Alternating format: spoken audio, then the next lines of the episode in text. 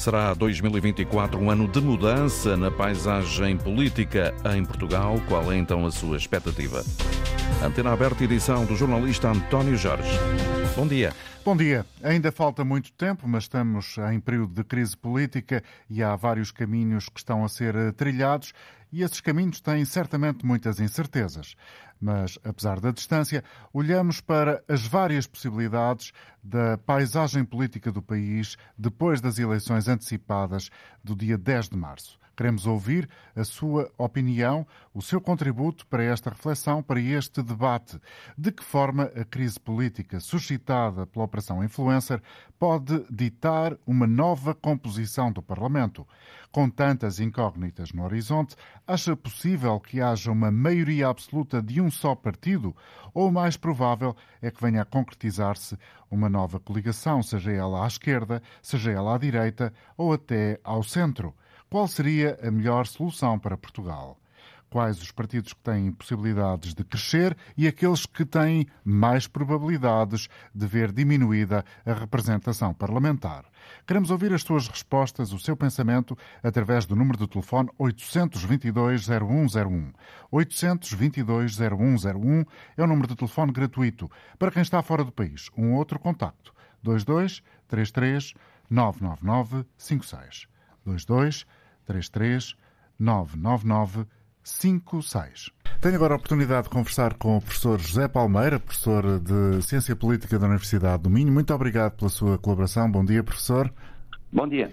Professor, hoje estamos a olhar aqui no programa para aquilo que pode ser a paisagem política no próximo ano, sendo certo que no horizonte há muitas incógnitas, muitas incertezas. Desde logo, por exemplo, quem vai ser o novo líder do Partido Socialista, mas até lá, até às eleições de dia 10 de março, muito ainda pode acontecer, porque estamos apenas e só eh, a 10 dias depois de uma espécie de terremoto político ter acontecido em Portugal.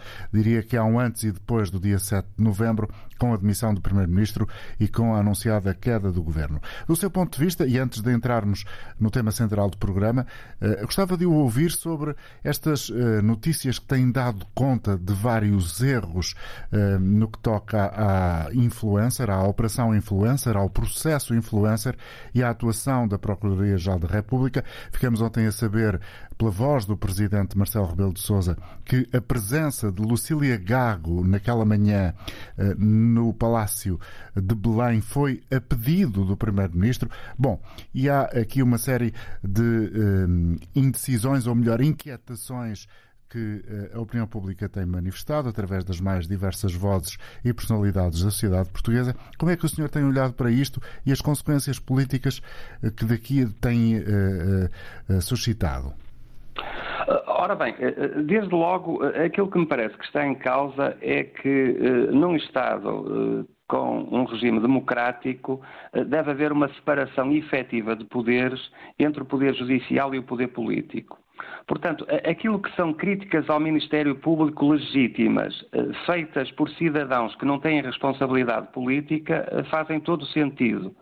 Aquilo que já não me parece natural é que personalidades com cargos políticos relevantes ao nível do Estado eh, comentem aquilo que se passa eh, no plano do Poder Judicial. Está a pensar Porque, em Augusto Santos Silva, o Presidente da Assembleia da República? Por exemplo, por exemplo, isso pode, ou então a intervenção que o próprio Primeiro-Ministro fez digamos assim, no sábado, a referir-se indiretamente ao processo em que alegadamente está envolvido ele, mas que colaboradores seus também estarão envolvidos. Portanto, o poder político tem que perceber que o Poder Judicial tem o seu timing e que aquele mantra que o Primeiro-Ministro várias vezes utilizou à política, ou que é da política, à justiça, ou que é da justiça, de facto aplica-se aos membros do governo, aplica-se ao chefe de Estado, aplica-se ao Presidente da Assembleia da República. E, nesse sentido, aquilo que me parece legítimo é dizer que o regime democrático, ao contrário do que às vezes ouço dizer, está a funcionar. Só em democracia é que é possível haver políticos a, a ser investigados. E o processo deve ser claro. Não foi, o, não foi o Ministério Público, não foi a PGR que deitou abaixo um governo.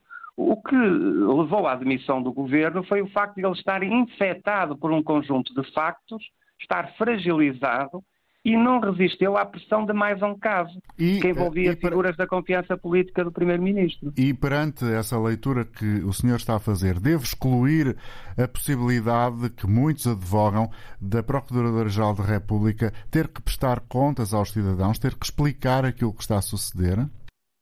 Ora bem, eh, pode explicar, mas deve ser uh, parcimoniosa nessa explicação. Isto é, eh, não faz sentido que houvesse uma espécie de relato, um diário da PGR a dizer o que é que estava a acontecer na Justiça não faz sentido nem em, porque desde logo porque mas, mas faz sentido um, uma espécie de, de parágrafo mais uh, largo digamos assim perdoa uma expressão do que aquele que efetivamente foi conhecido e que agora ficamos a saber hoje que foi escrito pela própria procuradora geral da República Ora bem, eh, nós podemos de facto eh, discutir eh, a relevância ou não desse parágrafo existir, isto é, dos cidadãos terem tomado conhecimento de que havia uma investigação ao Primeiro-Ministro, que de resto já vinha desde outubro, e, e, essa investigação não era uma acusação, era apenas uma informação. Uhum. É verdade que ao Primeiro-Ministro, ao evocar esse parágrafo para se demitir, está-lhe a dar uma proporção que eu diria, eh, passo o pleonasmo, desproporcionada. Certo. Porque, de exagerada. Facto, exagerada. Não me parecia que o António Costa tomasse a mesma posição se isto acontecesse no início do seu mandato, por exemplo. Uhum. Ou que isto seja normal num país europeu democrático, onde os chefes de governo muitas vezes estão, são, são, digamos assim, objeto de investigações e não é por isso que apresentam a sua demissão. Portanto, eh, eu acho que as proporções. Houve aqui uma, uma precipitação do Primeiro-Ministro, um exagero na reação. Eu não digo que foi um exagero, porque ele, se calhar, sentiu-se sentiu pressionado por ser mais um caso. Isto é, acabou por se fragilizar ainda mais, dado os antecedentes que são públicos, de várias demissões no governo, personalidades eh, próximas eh, do Primeiro-Ministro a serem objeto de investigação. Portanto, ele sentiu-se pressionado. Foi mais um caso, eu diria que foi a gota d'água que, que despolutou toda esta crise política. Bem, Agora, imputar à, à PGR a responsabilidade por isso parece-me um exagero o parágrafo pode ter sido infeliz, mas uma infelicidade de um parágrafo não pode ter como consequências a demissão de um primeiro-ministro. Bom, mas a realidade é que o primeiro-ministro demitiu-se, vamos ter eleições já marcadas para o próximo ano e até lá eh, muitas coisas podem mudar eh, na paisagem política portuguesa. Há muitas questões em cima da mesa, muitas incógnitas. O senhor eh, professor José Palmeira, professor de Ciência Política na Universidade do Minho, antevê que possa existir, bem, no campo das possibilidades, eh, julgo que sim, mas que possa existir uma efetiva uh, mudança drástica na paisagem política portuguesa, na composição do Parlamento português? Ora bem, pode haver, pode haver porque normalmente a seguir a situações de crise política como aquela que estamos a assistir, o partido do governo costuma ser penalizado aliás, as maiorias absolutas que tivemos em Portugal ou foram na sequência de crises eh, semelhantes a esta, ou na sequência de dissoluções do Parlamento. E, portanto, é natural que haja, de facto, uma mudança eh, eh ao nível eh, eh, do, do, governo. Agora, a, a, dimensão dessa mudança eh, é difícil de prever, até porque nós não sabemos ainda que efeito poderá ter um maior esclarecimento uh, daquilo que aconteceu no plano judicial, se esse conhecimento for prévio ao dia das eleições, isso pode ter, apesar de tudo, alguma influência no voto dos eleitores.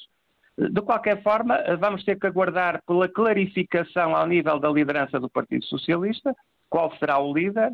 Vamos ter que observar também eh, até que ponto o Partido Social Democrata consegue ou não eh, eh, ser o partido mais votado, porque essa é a condição sine qua non para eh, o seu líder ser primeiro-ministro, porque pode haver um cenário em que, de facto, o PS até possa ser o partido mais votado, mas não haja uma maioria à esquerda, e aí coloca-se a questão, havendo uma maioria de direita, quem será o líder dessa maioria? E, e, nesse sentido, podemos ter uma outra personalidade do PSD a liderar o governo que não Luís Montenegro. Portanto, neste momento os cenários são vários. Vamos e, ter e as leituras, ou melhor, as eh, antevisões, eh, que têm surgido na praça pública servem quase todos os gostos.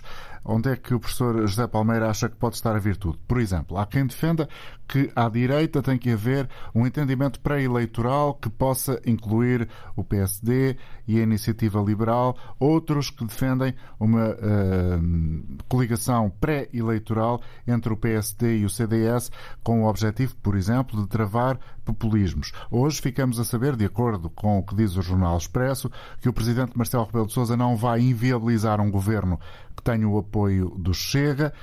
Surge logo uma pergunta: como poderia fazer o contrário? Não sei se faz sentido para si esta pergunta. E, uh, mas também diz que se o Chega for chamado a ocupar um lugar no governo, sobretudo em pastas de soberania, a viabilização poderá não acontecer. Portanto, há um, um conjunto vasto de possibilidades em cima da mesa. Qual é que acha que, do seu ponto de vista, pode ser eh, eh, a antevisão com mais solidez? Ora bem, eh, o Partido Social Democrata está de facto eh, aqui, de certo, se me permitem a expressão, entalado entre o Partido Socialista e o Chega. O Partido Socialista já se, já se viu, sobretudo se for Pedro Nuno Santos a vencer, que vai continuar a esgrimir o Chega como, digamos assim, eh, algo que vai pairar sobre a campanha eleitoral do PSD, o que significa que para este partido, se calhar o ideal seria tentar uh, uh, criar uma dinâmica eleitoral que lhe permitisse ter um resultado mais significativo. Uh, é verdade que a iniciativa liberal já se colocou de fora, mas o CDS poderia de facto fazer parte de uma coligação pré-eleitoral com o PSD. Era uma forma até de revocar o CDS para o Parlamento, CDS que nas sondagens continua a aparecer com, com uma expressão muito, muito reduzida. E, e com isto criar uma dinâmica de vitória que poderia levar eh, potenciais eleitores do Chega a preferir votar nessa, nessa coligação eh, mais moderada de centro-direita. Por outro lado, tirava partido daquilo que tem sido a experiência governativa, quer em municípios, quer nas regiões autónomas, em que PSD e CDS estão, estão juntos. Eh, resta saber até que ponto é que isso seria suficiente para que o eleitorado mais à direita confiasse numa solução moderada e desse uma votação expressiva ao PSD e ao CDS. Do lado do Partido Socialista, já vimos há duas estratégias. A de Pedro Nuno Santos, que é no sentido de evidenciar que o, CD, o PS é de facto a única forma de governo sem que o Chega tenha influência no governo e, pelo seu lado, José Luís Carneiro, ao admitir a possibilidade de permitir ao partido vencedor, caso fosse o PSD, de governar em minoria, naturalmente que aí afastava o Chega desse cenário. Portanto, vamos ver como é que a campanha eleitoral se vai desencadear e, e por enquanto, vamos ver quem é que de facto vence no Partido Socialista, uma vez que, embora tudo indique que seja Pedro Nuno Santos, começam agora a existir figuras de peso dentro do partido que estão a apoiar José Luís Carneiro e vamos ver se isso será capaz de inverter a anunciada vitória de Pedro Nuno Santos. E há uma leitura que começa a ouvir-se com alguma uh, recorrência, que é a seguinte: José Luís Carneiro seria um excelente primeiro-ministro, mas se o PS for para a oposição, talvez uh, uh, Pedro Nuno Santos desempenhasse melhor esse papel. Ora bem, eh, Pedro Nuno Santos tem um estilo eh, de facto mais eh, aguerrido, mais, digamos assim, costuma-se dizer que tem mais carisma na medida em que tem um, um estilo discursivo que é mais mobilizador. Isso de facto pode ter algum efeito junto dos militantes socialistas, resta saber se terá o mesmo efeito junto do eleitorado em termos nacionais. E é verdade que esse estilo é um estilo mais parlamentar e, nesse sentido, eh, é mais próximo, digamos assim, de quem está na oposição do que quem está no exercício de funções governativas. Portanto, é, é um perfil que poderia, de facto, fazer mais sentido nesse contexto. Por outro lado, não sabemos até que ponto não tendo o PSD a, a, tal vitória, mas havendo o Bloco à direita ma, maioritário, se poderiam uh, haver figuras que poderiam regressar à vida política, como Pedro Passos Coelho, capaz de federar esse espaço à direita e capaz de criar uma alternativa, uma, uma estabilidade política que a priori não seria garantida com uma direita fragmentada e com dificuldade em, em unir-se e, e, em criar uma solução construtiva uh, de governabilidade para o país. O senhor põe a hipótese uh como viável de o PSD e, e com, por exemplo, um acordo com o CDS eh, terem eh, maioria de deputados no Parlamento, ganharem as eleições e não ser Luís Montenegro Primeiro-Ministro e eh, ser, por exemplo, uma figura como Pedro Passos Coelho a desempenhar esse papel? Ora bem, é, é um cenário que tem, temos que admitir. Eh, não podemos dizer se é provável ou não, porque não sabemos se o PSD vai ser o partido mais votado. Se o, se o PSD for o partido mais votado, cabe a Luís Montenegro ser o, o primeiro-ministro. Eh, e, e, vamos ver se, eh, sendo o partido mais votado, há também um bloco à direita que o suporta porque o PSD de facto não precisa de fazer acordos com o Chega, porque o Chega depois será colocado perante a questão de ou apoiar esse governo, que está à direita do espectro político, ou deitá-lo abaixo e, e, com isso permitir que eh, o Partido Socialista volte ao poder e, eh, por outro lado, criar uma crise política que poderia levar a eleições antecipadas e, com isso, o Chega poderia ser penalizado pela sua atitude. Portanto, estamos a falar de cenários. Hoje, falar no mais provável é muito difícil porque embora falte pouco tempo para as eleições, há tantos acontecimentos a decorrer em simultâneo que terão influência naquilo que será o resultado eleitoral e ainda não sabemos bem quem vão ser todos os líderes partidários e, por outro lado, estamos ainda na circunstância de a direita não se ter uh, assumido uh, ao ponto de sabermos se vai coligado ou não às eleições. De acordo, há muitas incertezas no horizonte, mas, apesar disso, há um lado pedagógico nesta nossa conversa e a reflexão que o senhor professor José Palmeira, professor de Ciência Política da Universidade do Minho, está a partilhar com os ouvintes da Rádio Pública, tem a ver com uh, o facto de ajudarmos os ouvintes a pensar nesses mesmos vários cenários e naquela que pode eventualmente ser, uh, dentre eles, a realidade política de, do país do próximo ano. Tendo em conta esta realidade, esta incerteza, estas incógnitas que temos no caminho, Há já sinais, do seu ponto de vista, um, independentemente do, dos uh, líderes ou do líder do, do, Partido Socialista, há sinais já na praça um, que indicam que não é totalmente impossível a repetição daquela que foi a célebre geringonça? Ora bem, é, impossível não é. é. É verdade que seria feita em moldes diferentes. É muito mais fácil um acordo para uh, repor, por exemplo, direitos que tinham sido retirados aos cidadãos. É, é, digamos assim, fazer algo que, uh, do ponto de vista público, é positivo, é desejável. E outra coisa. E materializa é mais essa intenção de, de união à esquerda. Exatamente. É diferente construir isso na base diferente, na base de é necessário reformas, é necessário eh, lidar com uma situação internacional onde os partidos à esquerda têm posições diferentes, o caso do PCP sobre o conflito na Ucrânia, por exemplo. Eh, eh, portanto, a NATO não tinha relevância nenhuma nos tempos da geringonça, hoje já tem.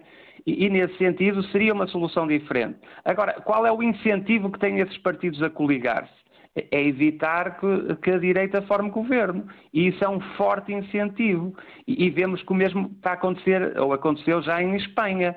Isto é, quando alguém se quer manter no poder, como os socialistas espanhóis, eh, recorrem até a soluções que na própria campanha eleitoral não admitiam como possíveis.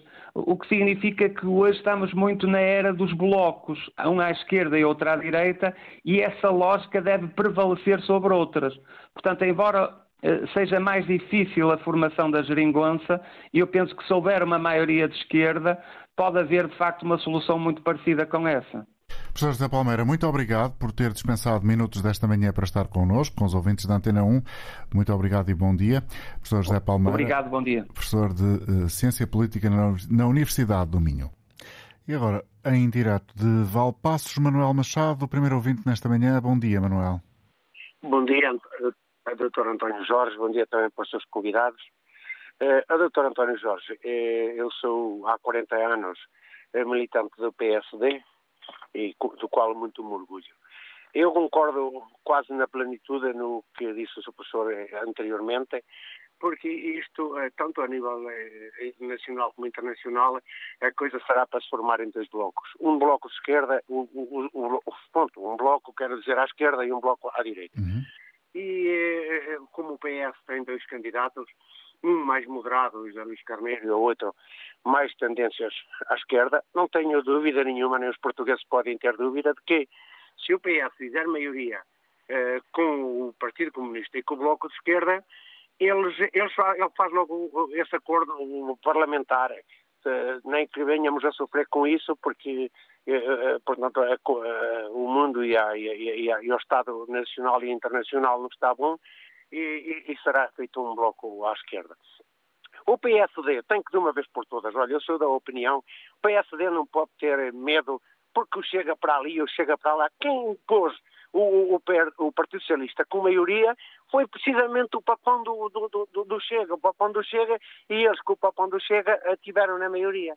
Eu acho muito bem que o PSD, se ganhar as eleições, ele não se pode comprometer com o Chega, mas se houver uma incidência parlamentar, que se o Chega tiver 20 ou 30 deputados, como tudo indica, porque vai crescer muito nas sondagens, porque não um acordo parlamentar com o Chega? Quer dizer, o, o, o Partido Socialista pode fazer eh, eh, coligação com a extrema-esquerda com o Bloco e com o Partido Comunista. E, e, o PSD não pode fazer coligação com a direita, que, que, que eu nem considero o, o, o, Chega uma coisa assim tão extremista. Mas pronto, acho que os próximos tempos vão nos dizer, eu penso que o PSD e, acho que o Luís Dr. Montenegro tem condições para ser o partido mais votado e se for o partido mais votado tem condições para governar porque, porque já da outra vez o, o Dr. Eh, Passos Coelho ganhou e não nos deixaram governar. Muito obrigado. Obrigado, bom dia para si. Em uh, linha está também o José Gouveia a falar da Madeira. Bom dia. Bom dia a todo o auditório e especialmente para a audição. Bom, eu estou, não podia estar mais de acordo com o Sr. Professor quando diz que nós temos dois blocos, o Bloco Direito e o Bloco Esquerdo. E eu vou ser muito sincero naquilo que eu vou dizer e estou, numa, estou na ilha e voto na ilha. Portanto, o meu voto, nesta altura, vai ser voto de protesto, porque eu não admito como cidadão, não admito, ainda ninguém expliquou como é que a justiça, como é que a justiça agiu da maneira que agiu para derrubar um governo com maioria. É extremamente grave para a democracia, é extremamente grave para, para o país, da maneira que o país está, acho eu, não sendo eu político nem, nem informado em direto, que a minha área é outra, mas acompanho com alguma regularidade os vossos programas e sempre pós também participo. E eu vou ter um voto de revolta neste momento que é vou votar PS. Que raramente voto PS. Mas esta vez vou votar PS porque é o meu voto de revolta. Obrigado, José Gouveia. O resto um dia feliz e muito obrigado. E agora vamos ouvir em Campo Maior Joaquim Fernandes. Olá, Joaquim. Bom dia. Bom dia. Força. Eu tenho a dizer é que, de facto, esta insistência do com o PSD para exigir um pseudo-acordo pré-eleitoral é a castração do PSD. O PSD pensa que está mal entregue, presentemente, ao secretário-geral Montenegro, quer como ao seu presidente Hugo Soares. Epá, e tem que haver uma solução mais forte, mais dinâmica, mais crente no PSD. Rui Rio, para mim, tinha sido um homem ideal. Uh, o Passo Coelho poderá ser. Agora, o PSD nunca pode deixar-se atar, ficar de mãos atadas, ser capado pelo PS ou, ou tentar que faça com ele um acordo pré-eleitoral de assunção de apoio, quer ganhe um, quer ganhe o outro. O PS falha, o PS falha, se for possível, e se ganhar assim a maioria, alia-se ao, ao, ao, ao, comunismo e ao bloco, não tenho dúvidas nenhumas, e depois fica o PSD cada vez mais destruído, como tinha destruído o CDS, como tinha destruído a Iniciativa Liberal. Para mim, o Chega não é nenhum uh, partido de abdominável. Não, não, não come meninos, não é o Obama. Uh, o PSD nunca pode de negarem ou inviabilizarem um acordo parlamentar, como ouvimos ao seu professor Palmeiro do Palmeira, José Palmeira. Palmeira, José Palmeira, nunca pode, porque eventualmente o PSD tem o direito de se coligar com o Chega, porque o Chega até agora nunca provou ser um partido antidemocrático, anti o país, anti-Europa e anti-NATO. É um país, é um partido que pode colaborar perfeitamente em tudo com o PSD e termos um, um governo e uma nova construção de Portugal que é completamente inviabilizada por esta esquerda e extrema-esquerda. O que está a passar agora foi o que se passou com o Guterres, só para acabar, o que se passou com o Sócrates e que está agora a passar com António Costa. O, o navio começa a ir ao fundo e que nem ratos abandonam o navio. Muito obrigado, Dr. António Jorge. Um abraço e os meus parabéns pelo seu programa. Joaquim Fernandes em Campo Maior. Se quiser partilhar a sua opinião neste programa, ligue o número de telefone gratuito 822 0101. Foi o que fez João Souza em Guimarães. Bom dia. João? Estou, Sim, estou. bom dia, faça favor. Está a ouvir-me, doutor António Estou a ouvi-lo perfeitamente. Ah, bom dia para você e bom dia para todo o auditório. Olha, estou a ligar por seguinte, como é que vai ser a, formação do conjunto de, após as eleições. No meu entender, eu, eu uh, posso estar, estou à vontade que o voto chega. Voto chega e gostava que toda a imprensa escrita e toda a imprensa falada, eu sou empresário, uh, respeitasse o, o, o, quem vota no Chega, porque eu não sou extremista, não sou, uh, não sou racista, não sou nada. Sou um empresário que lido com todas as raças, com todas as classes. Sou uma pessoa que dou bem com toda a gente. Tenho amigos, de, de, tenho amigos do PSD, tenho amigos do PS, tenho amigos comunistas, tenho amigos do Bloco de Esquerda, tenho amigos de todas as fileiras políticas. Eu voto Chega só por um, motivo que as pessoas têm que respeitar. É o seguinte, eu tenho amigos sociais-democratas, tenho amigos do PS. Eu nunca votei no PS, nem nunca votei no, no PSD. Eu sempre votava, ou votava CDS, cheguei a votar, e também nunca votei Partido Comunista. Cheguei a votar no Bloco de Esquerda, na altura, também. Eu voto nas pessoas, nas ideologias que as pessoas me apresentam. Não, eu não voto em partidos. Eu voto nas ideologias que eu acho, que considero aquilo que as pessoas eh, apresentam ao eleitorado. Não voto em partidos. Nunca consegui votar no socialismo, não sei porquê, mas nunca consegui. Nunca consegui. Comunismo, muito menos. Nunca, nunca consegui. Admirava muito o Álvaro Cunhal, como político, mas nunca, nunca votei. Eu voto chega. E gostava que as pessoas respeitassem. As pessoas têm que perceber uma Já coisa. Já percebemos essa eu, sua uh, eu, eu, preferência eleitoral e partidária, sim, mas sim. o que é que acha que vai ser o futuro do país? Há, vai ou não país... vai haver uma alteração substancial na composição do Parlamento? Oh, doutor António, se o, o PSD ganhar, que eu, não, que, eu não, que eu não acho que vai ganhar, muito honestamente, não acho que não vai ganhar, Montenegro não tem perfil para ser Primeiro-Ministro, ponto final. É muito fraquinho, é muito fraquinho. Mas se ganhar o PSD, e se precisar formar, formar governo com o Chega, qual é o, que é, qual é o mal? O que é que fez o Partido Socialista quando perdeu as eleições? Não, não formou o governo com a extrema-esquerda? Formou. Isto de extremas, as pessoas têm que perceber que o Chega tem muita, muita gente que não é extremista. São pessoas ponderadas e moderadas. Agora, se o PS ganhar não ponha, se o PS ganhar, ganhar com maioria, você não ponha a menor dúvida que o PS vai fazer a mesma coisa que fez com o Geringonça. Não ponha a menor dúvida. Porque os comunistas, os comunistas e os socialistas têm sede de poder desde o que está a passar em Espanha. Sempre tiveram sede de poder. E há outra coisa que as pessoas têm que perceber. Eu tenho amigos meus que só votam, votam no partido, votam no PSD, votam no partido, tenho amigos meus que votam no PS. Votam partido, não votam pessoas, não votam ideologias. Eu estou farto de dizer a eles porque é que o voto chega? Olá, vocês estão toda a vida a dizer que são todos iguais. Estamos a ser governados, o PS o PSD, há 50 anos. São todos iguais.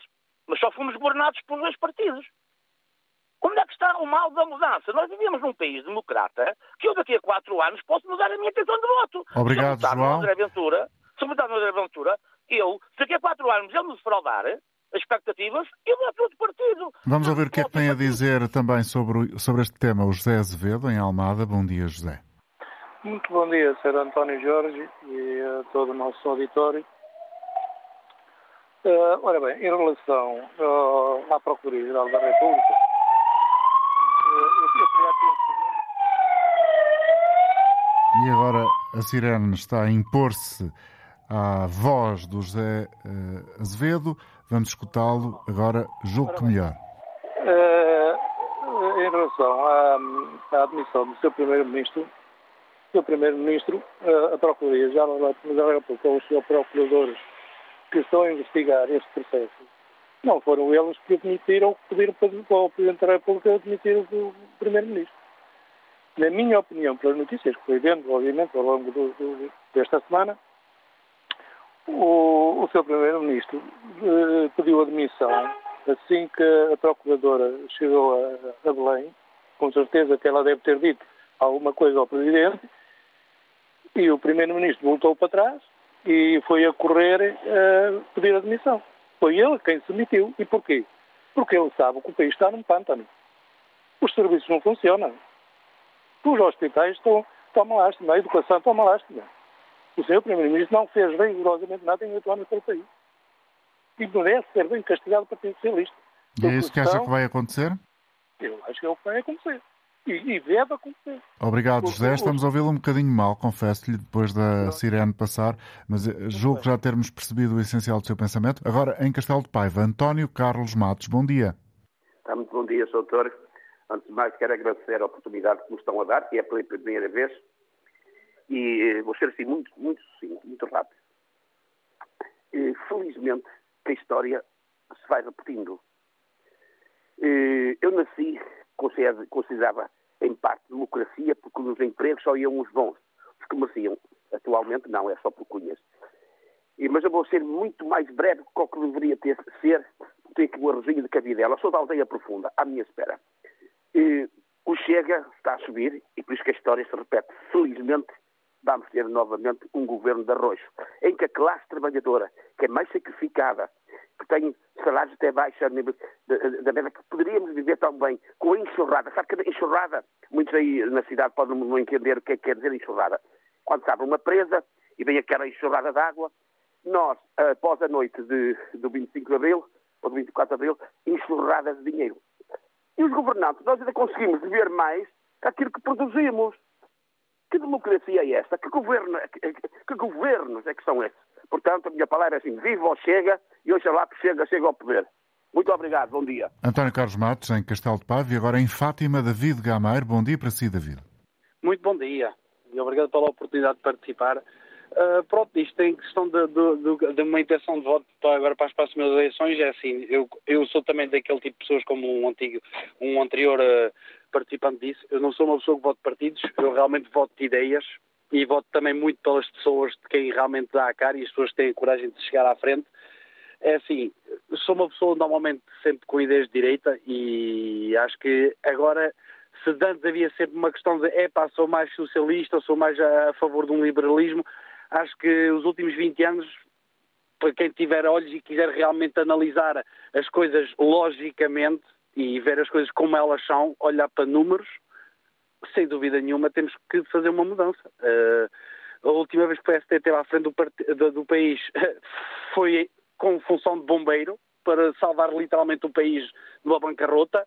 Fomos apanhados uh, literalmente com tudo, na, tudo em cima do joelho e tiveram que fazer o melhor que puderam, embora, claro, também falharam, ninguém é perfeito. O Passo Coelho também teve as suas falhas, também, também, tem, também apontei os eh, erros à, à governação dele, mas as pessoas acho que se esquecem das circunstâncias. E, e acho que temos que ser honestos. O socialismo funciona, sim, mas como acessório da democracia, não é como ideia. Porque no momento em que se dá mais valor a quem não faz nada, ao contrário de quem trabalha, que eu sou um empresário não pessoal, tenho uma empresa familiar, uma PME exportadora, nós vemos isso diariamente. É impossível hoje em dia trabalhar e ter, e ter sucesso na vida corretamente. As pessoas estão afogadas, os serviços em Portugal não funcionam.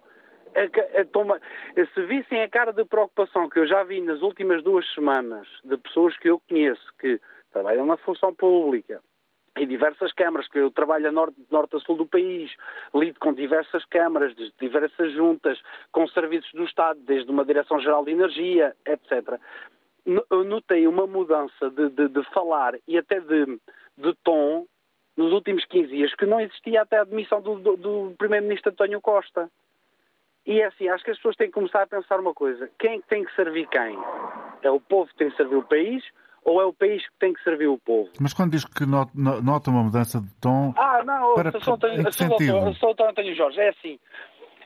Quem, quem, trabalha no privado, isso eu posso, eu posso, ser muito honesto. Eu trabalho numa área que tem, tem um, enorme nível de hum, licenciamento e temos é, uma quantidade bastante grande de entidades do Estado em cima de nós. Eu trabalho na área das pedreiras, um, e então isto, como vocês se recordam, há uns anos houve a tragédia de Borba, desde então isso tem sido um pandemónio, desculpa as pessoas, mas tem sido um pandemónio.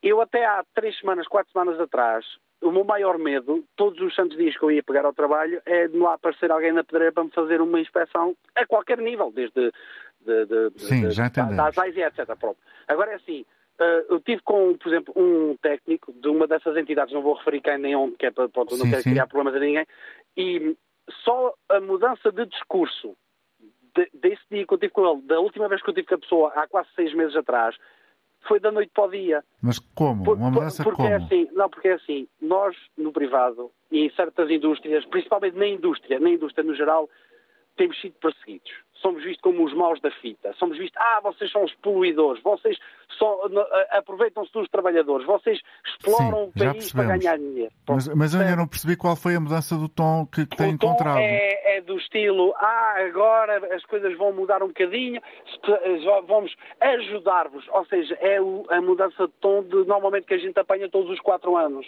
Não okay. sei se você está a, a referir. Obrigado. É assim, David, já ficou, é no futuro do país. Já ficou claro o seu pensamento, percebi finalmente o que queria dizer com essa afirmação que fez a meio da sua intervenção. Agradeço. Estamos agora em condições de cumprimentar o professor Bruno Ferreira da Costa, professor da Universidade da Beira Interior, politólogo. Muito obrigado por ter aceitado o convite e estar connosco mais uma vez esta manhã. Professor Bruno Ferreira da Costa, eu tenho sublinhado ao longo dos últimos minutos a ideia que estamos num contexto com muitas incertezas e incógnitas no caminho caminho. Estamos ainda um pouco distantes, não tanto quanto isso, mas efetivamente distantes, porque há muitas uh, questões que têm que ser ainda resolvidas das eleições antecipadas do dia 10 de março. No entanto, este contexto uh, que o país tem desde 7 de novembro uh, dita um conjunto de alterações profundas. Estas alterações que vivemos agora podem ter reflexo, do seu ponto de vista, de forma notória, visível, na composição do Parlamento? Bom dia, António Jorge, bom dia a todos os ouvintes. Eh, sim, parece-me que nós vivemos um ambiente uh, de alguma uh, esquizofrenia institucional que acabará certamente por ter algum impacto, uh, seja nas, nas opções dos eleitores, porque nós estamos aqui a verificar a criação de um conjunto de blocos relativamente favoráveis ou desfavoráveis à tomada de decisão uh, do, do, seu presidente, do seu Presidente da República e isso impactará também depois naquele que é o trabalho do jogo político parlamentar do ponto de vista de criar uma solução de governo estável que resulte das, das eleições. Aquilo que nós observamos é um maior grau de polarização, um maior grau de divisão da, da sociedade e isso eh, vai sendo fomentado pela criação eh, ainda mais evidente deste, deste jogo de divisão entre dois polos. Eh, e, portanto, eh, os dois polos aqui em, em equação serão certamente um polo liderado pelo Partido Socialista, eventualmente com a necessidade das coligações com os, com os, partidos mais à esquerda, ou um polo liderado pelo eh, Partido Social Democrata, verificando qual é a imagem que tem de governabilidade com partidos à direita ou um, com a necessidade aqui de, de, um entendimento mais transversal uh, entre os partidos uh, do, do, centro, nomeadamente em função até das declarações uh, do candidato à liderança do Partido Socialista, José Luís Carneiro. Portanto, isto acabará certamente também por ter algum impacto junto, junto do eleitorado, tentando perceber nós também se este eleitorado é chamado às urnas e irá votar de um modo contrariado, ou seja, eh, com algum grau de insatisfação relativamente eh, a esta nova chamada às urnas. Nós não nos podemos esquecer ehm, que dos 23 governos constitucionais que tivemos até a data, só seis cumpriram o mandato. Uh, e, portanto, estamos aqui perante, obviamente, um grau de instabilidade uh, sistemático relativamente ao funcionamento do, do sistema político português uh, e às elites que nos governam. Porque, de facto, há uma evidente instabilidade no não cumprimento dos, dos, mandatos de, de quatro anos e essa era também uma das preocupações do Presidente da República, Marcelo Rebelo de Sousa, quando convocou eleições antecipadas, ou seja, uh, uh, o receio do país entrar num ciclo de eleições uh, de curto prazo em curto prazo. Sim, o, o, próprio Presidente, na comunicação que faz ao país, uh, salienta uh, esse, esse, perigo, mas depois, naturalmente, dá alguma palavra de conforto alguma palavra de confiança, uh, dizendo precisamente que confia que os portugueses terão a capacidade de, no processo eleitoral, de escolher e de garantir uma alternativa viável de, de governabilidade.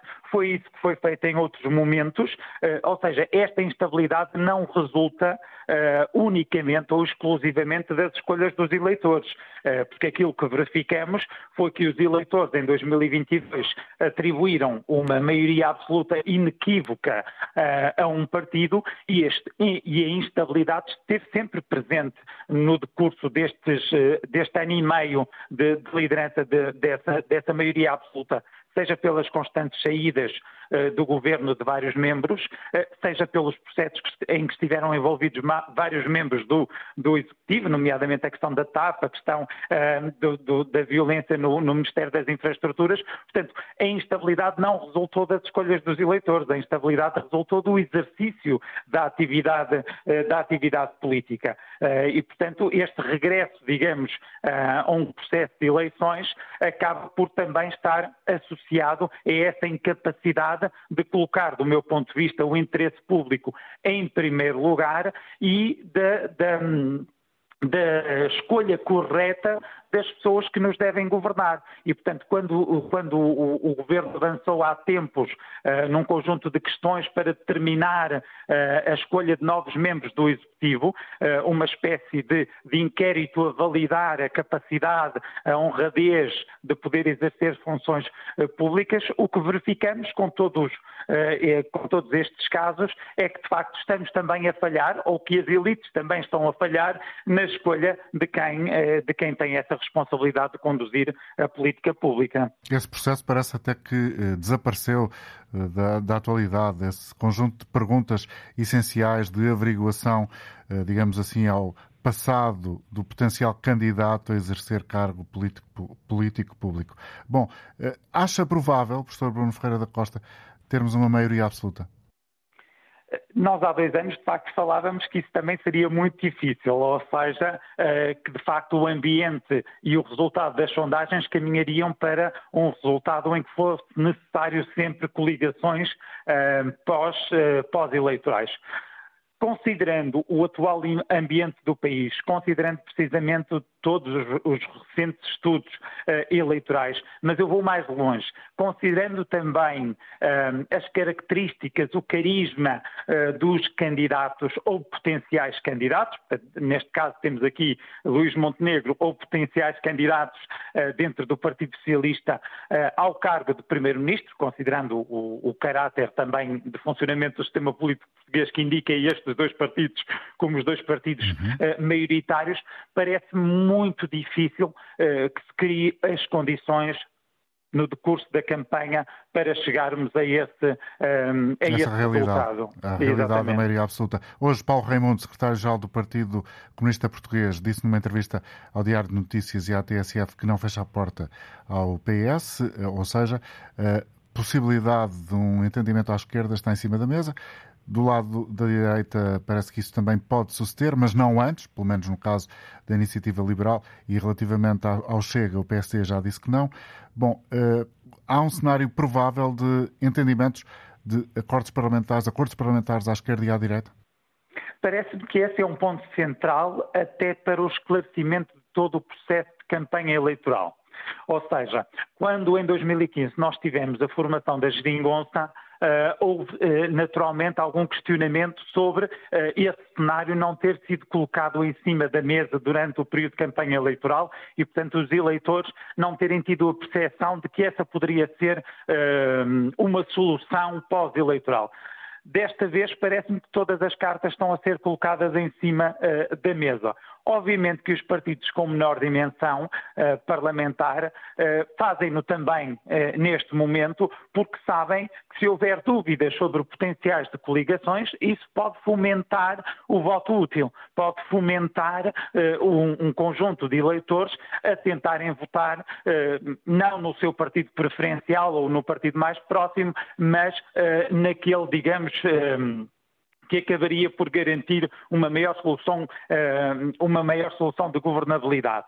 E, portanto, pelo menos deste modo, parece evidente que os eleitores, ao colocar o voto numa das opções, percebem que estão a contribuir para a formação ou para a possível formação de uma coligação uh, pós-eleitoral. Embora me pareça também que o jogo da política não fica uh, fechado ou encerrado neste tipo de, de discursos. Ou seja, o resultado eleitoral vai determinar o conjunto de conversações que nós poderemos ter eventualmente eh, para encontrar uma solução de governabilidade. Veja-se o caso eh, da Madeira, em que a solução do PST foi encontrada precisamente com o PAN e não com uh, o Chega. Portanto, há aqui um conjunto de possibilidades que resultarão essencialmente essa força. Uhum. Obrigado, professor Bruno Ferreira da Costa, pela sua colaboração uma vez mais, eh, por ter estado connosco na Antena Aberta, o professor da Universidade da Beira Interior, politólogo, que nos ajudou também a pensar um pouco na questão que lançamos, uma espécie de antevisão, ainda com uma distância substancial para a data das eleições. Agora connosco ao telefone, a partir de Castro Verde, Manuel Guerreiro, bom dia. Bom dia, Sr. Dr. Jorge, bom dia para si e para todos os ouvintes do programa. Olha, em relação às, às previsões, às questões eleitorais das próximas eleições, eu só espero que a solução que venha daí não seja muito pior do que atualmente temos. Se a direita ganhar as eleições, o PSD e o, e o Chega e a Iniciativa Liberal em conjunto tiverem a maioria e formarem governo, nós vamos ter muito pior do que o que temos tido até agora. No, na atual situação há imensos problemas para resolver, que o PS foi chutando para o lado e não os quis resolver, não teve, não teve coragem política para os atacar e para resolver. Mas com a direita no poder, esses problemas vão se multiplicar por muitos e vai ser muito pior. Porque a direita tem objetivos políticos, económicos e sociais ainda muito piores que os do PS. Portanto, se, se formar um governo de direita do PSD, que diz que não se liga com o Chica, mas é a primeira coisa que vai ligar a seguir, se precisar do voto deles, não é? Portanto, nós, o, o, povo, e quando digo o povo, não estou a falar os ricos, porque o povo português, a esmagadora maioria, são pessoas pobres que lutam para sobreviver. Esses desgraçados vão levar. Alguns, se calhar, que ele fazia bem, era educativo, porque se calhar aprendiam depressa que essa história que o Ventura anda aí a pregar é apenas propaganda para os enganar, porque quando ele se apanhar no poder vai mostrar a sua verdadeira natureza, porque agora, ah, com papas e bolos enganam os tolos, né? Portanto, se essa gente for para o poder, nós vamos ter outra vez, se calhar em dose reforçada, a política que tivemos no tempo do Passo Coelho com pau portas, cortar salários, cortar pensões, cortar abonos de família, cortar tudo e mais alguma coisa. Até o rendimento solidário dos velhos cortaram abonos de família, horas extraordinárias, férias, feriados, vai tudo ao ar. E acabam os problemas do Serviço Nacional de Saúde, que eles acabam com ele. Portanto, os mortos já não têm problemas. Portanto, é necessário ter atenção a isso, ter cuidado com isso e pensar que, se nós quisermos efetivamente ter, uh, ter um governo que faça alguma política, que resolva os problemas do povo, há um caminho a seguir. Reforça a votação na CDU para ter mais força para lutar por isso. Muito obrigado e muito bom dia. Passem bem. Obrigado. Agora em Coimbra, António Gonçalves. Bom dia para si, António. Alô, António Gonçalves. António Gonçalves, não sei se é possível é termos aqui a sua voz. Parece que sim. Bom dia. Estou. Bom dia. Eh, eu sou da opinião que, eh, bom, a exclusão do António Costa, de facto, foi devida aos erros do Partido Socialista, que foram enormes, não é? Isso não vale a pena. Eh, Sim. Estou? Estou a ouvi-lo, António. Não, não há dúvida nenhuma que foi de, dessa situação eh, que se concluiu isto tudo. Agora, o problema disto é que, de facto, eh, o Partido Socialista tem que pensar de uma vez por todas que tem eh, que se dedicar à esquerda. E a esquerda não é só o Partido Socialista. O Partido Socialista tem que contar com a CDU e com o Bloco de Esquerda, que é importantíssimo. E deu uma impressão, António Jorge, que se governou muito bem eh, com esta coligação. Portanto, eh, o Partido Socialista que pensa seriamente eh, nas asneiras que fez e que as procure corrigir e de futuro. António, de obrigado futuro... pela sua intervenção. Chegamos ao final do programa hoje. Para todos, bom fim de semana.